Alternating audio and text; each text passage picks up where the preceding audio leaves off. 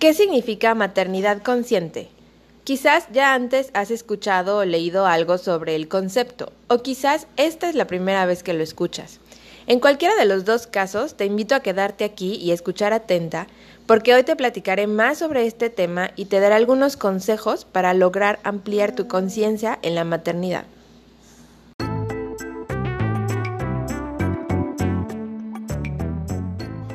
Bienvenida a Diálogos de Maternidad un podcast que te servirá de guía en tu camino hacia una maternidad consciente. Aquí hablamos de gestación, nacimiento, lactancia, posparto, crianza y todo lo que tiene que ver con ser mujer y ser mamá. Mi nombre es Aura Nieto, soy mamá de tres pequeños y mi profesión consiste en acompañar a las mujeres en su maternidad.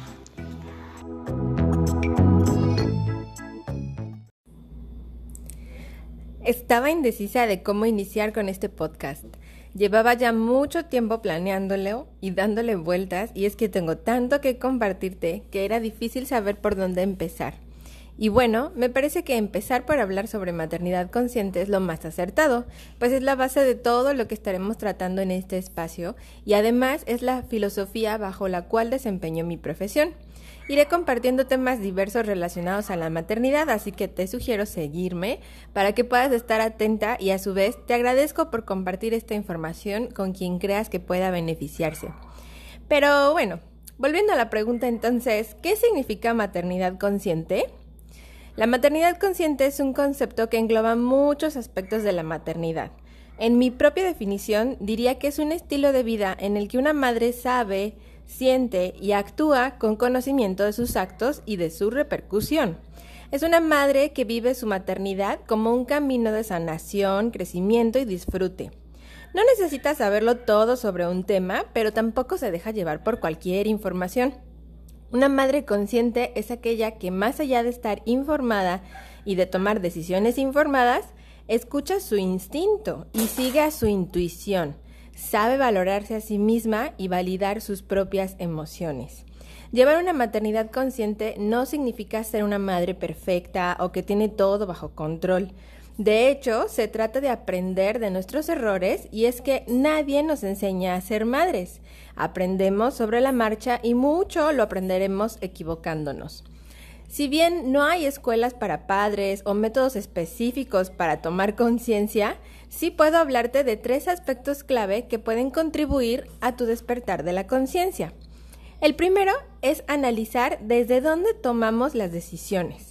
Los hijos son el parteaguas. Para muchas, tener hijos implica hacer un cambio radical de vida, y es que es a través de ellos que logramos comprender la vida en un nivel mucho más profundo. Vamos a poner un ejemplo.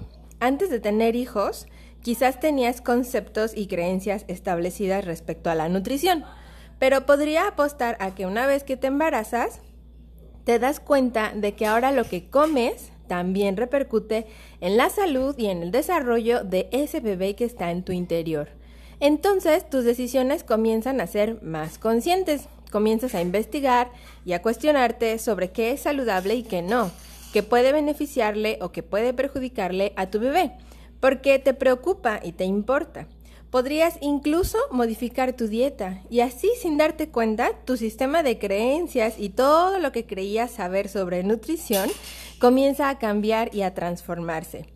Así como pasa en la nutrición, igual sucede en muchos otros aspectos de la vida tras la llegada de los hijos. Me gusta decir que la maternidad es una forma de evolución de la mujer, pues convertirnos en madres nos lleva a reconstruirnos en muchos sentidos, nos implica hacer ciertos sacrificios, transformamos algunos hábitos y adquirimos nuevos. También adquirimos nuevas habilidades y hacemos cosas que jamás hubiéramos podido imaginar. Ser madre te lleva a cuestionar, a reafirmar tu sistema de valores y creencias. Te lleva a pensar dos veces antes de actuar, pues ahora ya no se trata solamente de ti, se trata de tus hijos también. Comprendes que todo lo que hagas va a impactar en tus hijos, en tu familia, y todo esto nos lleva a actuar pensando más en las consecuencias de nuestros actos. Ya no es tan sencillo tomar decisiones. Habrá situaciones en donde decidimos actuar de cierta forma por miedo, prejuicios, habrá cosas en donde ni siquiera cuestionemos y simplemente actuemos. Y claro, habrá situaciones donde las decisiones vengan de la información, de tus valores arraigados o de tu sistema de creencias. Así que cuestiónate, ¿desde dónde tomas las decisiones? Cuando empezamos a darnos cuenta de esto, es cuando podemos decir que nuestra conciencia está empezando a despertar, pues dejamos de actuar en automático y comenzamos a observar, no hacia afuera, sino hacia adentro. Segundo aspecto, escuchar tu voz interna. Vivimos en una sociedad que está muy desconectada del instinto y de la intuición maternal.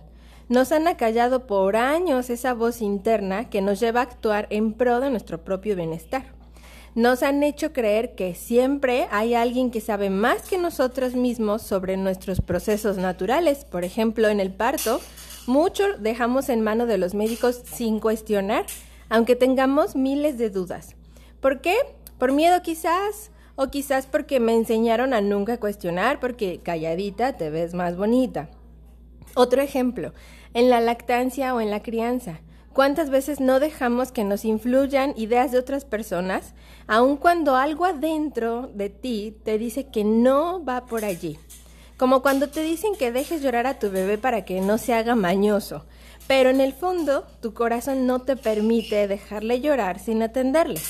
Esa vocecita, ese piquetito adentro, en esos momentos donde sientes que vas contracorriente, es tu intuición que está gritando por ser escuchada.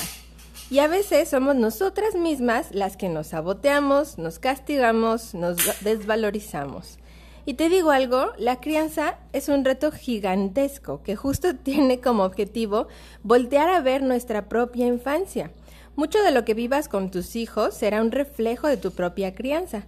Entonces es una tarea muy importante conectar con tu niña interior. ¿Qué le hizo falta a esa niña o qué cosas recibió esa niña que deseas que tus hijos también reciban o que no reciban. Pues claro, mirar a nuestra niña interior a veces puede ser doloroso, pero al mismo tiempo es muy sanador y te dará una nueva perspectiva desde donde actuar. Es muy sencillo darte cuenta de cuáles son tus heridas emocionales. Lo que debes hacer es observar de tu día a día qué situaciones te hacen reaccionar, qué te molesta, por qué te molesta, o lo que te pone triste, ¿por qué, ¿por qué te desata esa reacción? Con ello te irás dando cuenta de que esas heridas emocionales probablemente estén rigiendo tu vida o que haya máscaras y escudos que has creado para protegerte. Por ejemplo, quizás te molesta que las cosas no salgan como tú planeas. Te molesta porque internamente quieres tener el control de todo. Entonces te das cuenta que esa necesidad de control Viene quizás de una herida emocional donde te sentiste lastimada y entonces ahora prefieres tener todo bajo tu control para no sentirte nuevamente lastimada. El control es una máscara de la herida de la traición. Pero vaya, algún día dedicaremos un capítulo especial para hablar de esas cinco heridas emocionales que todos tenemos. El objetivo ahora es que trates de ser más consciente de tus heridas para sanarlas y poder llevar una vida más liberadora, sin máscaras ni escudos. Cuando escuchas tu voz interior, muchas veces es más fácil comprender tu realidad, o más bien comprender por qué tu realidad es de tal o cual manera, puesto que nuestra realidad es nada más que el propio reflejo de nuestro interior. Por último, el último aspecto es el autocuidado. Y aquí nuevamente te pondré un ejemplo.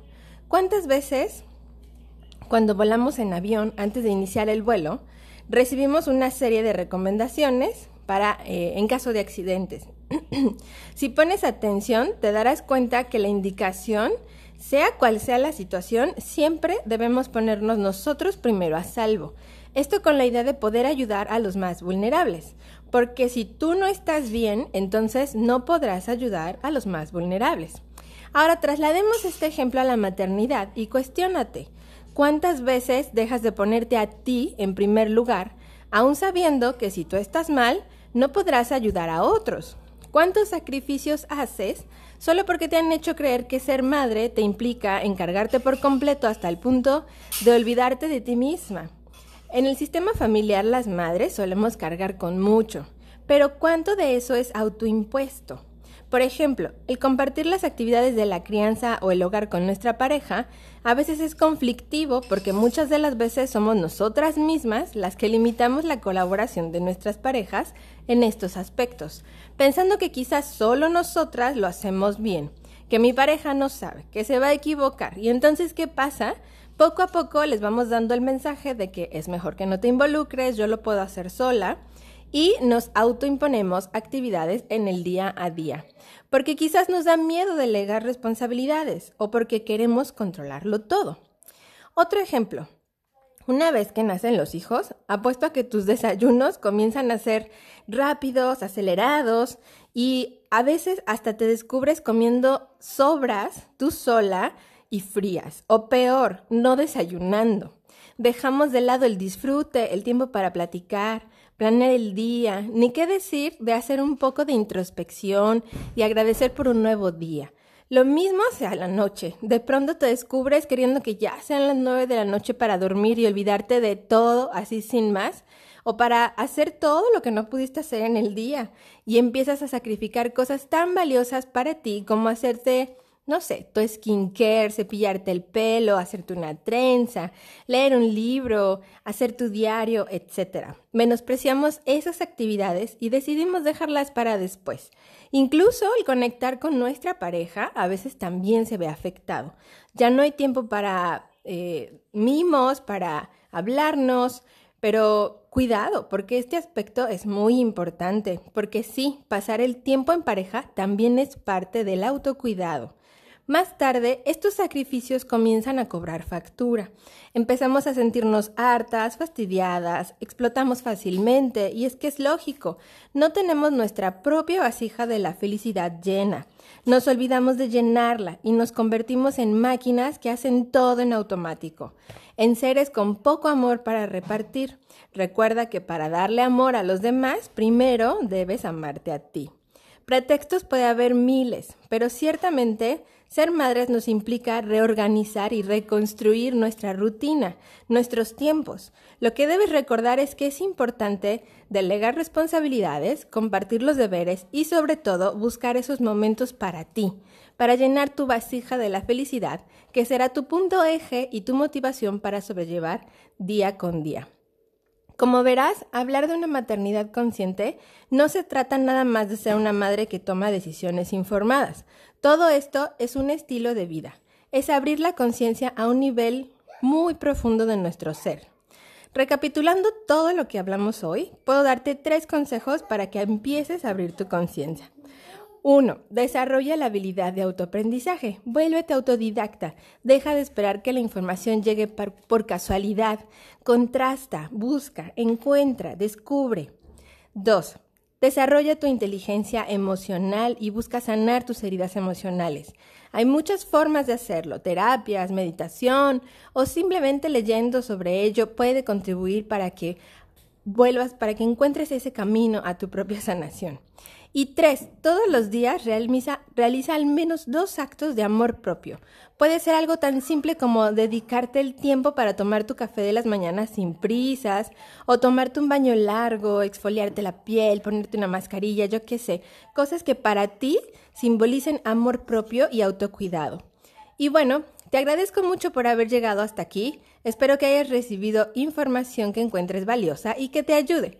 Recuerda seguirme en mis redes para conocer más sobre mis servicios y talleres en Instagram y Facebook como Aura Nieto, Maternidad Consciente. Te espero a la próxima y te mando un abrazo enorme.